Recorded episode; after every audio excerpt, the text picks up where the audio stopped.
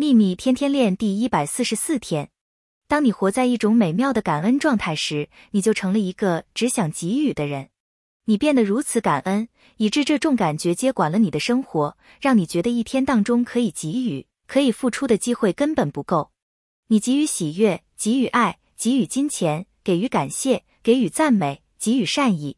你在工作中，在人际关系中，以及在面对陌生人时，都给出最好的自己。